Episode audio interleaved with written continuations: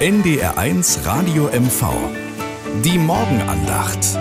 Ein Beitrag der evangelischen Kirche. Ist das glaubwürdig? Also, wenn die Investorenpläne verteidigt werden in der DFL, in der deutschen Fußballliga mit Sätzen wie ich bin sicher, dass die DFL die Balance finden wird zwischen Tradition und Vision. Das muss ich mir erstmal auf der Zunge zergehen lassen, denn das klingt ja so richtig pastoral und churchy. Die Balance finden zwischen Tradition und Vision. Das schwingt in mir mit ein. Wir behalten und wir bewahren alles, was uns schon immer ausgemacht hat und so ein bisschen verheißen vielleicht, wir werden richtig aufblühen in der Zukunft.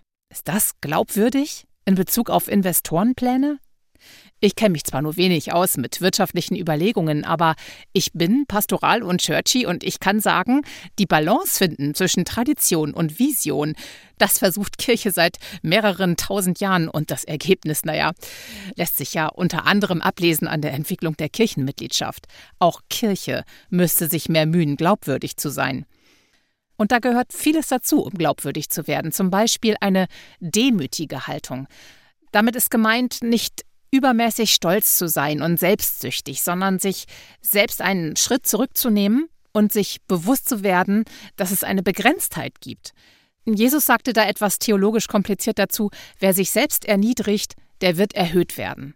Demut, finde ich, das täte gut.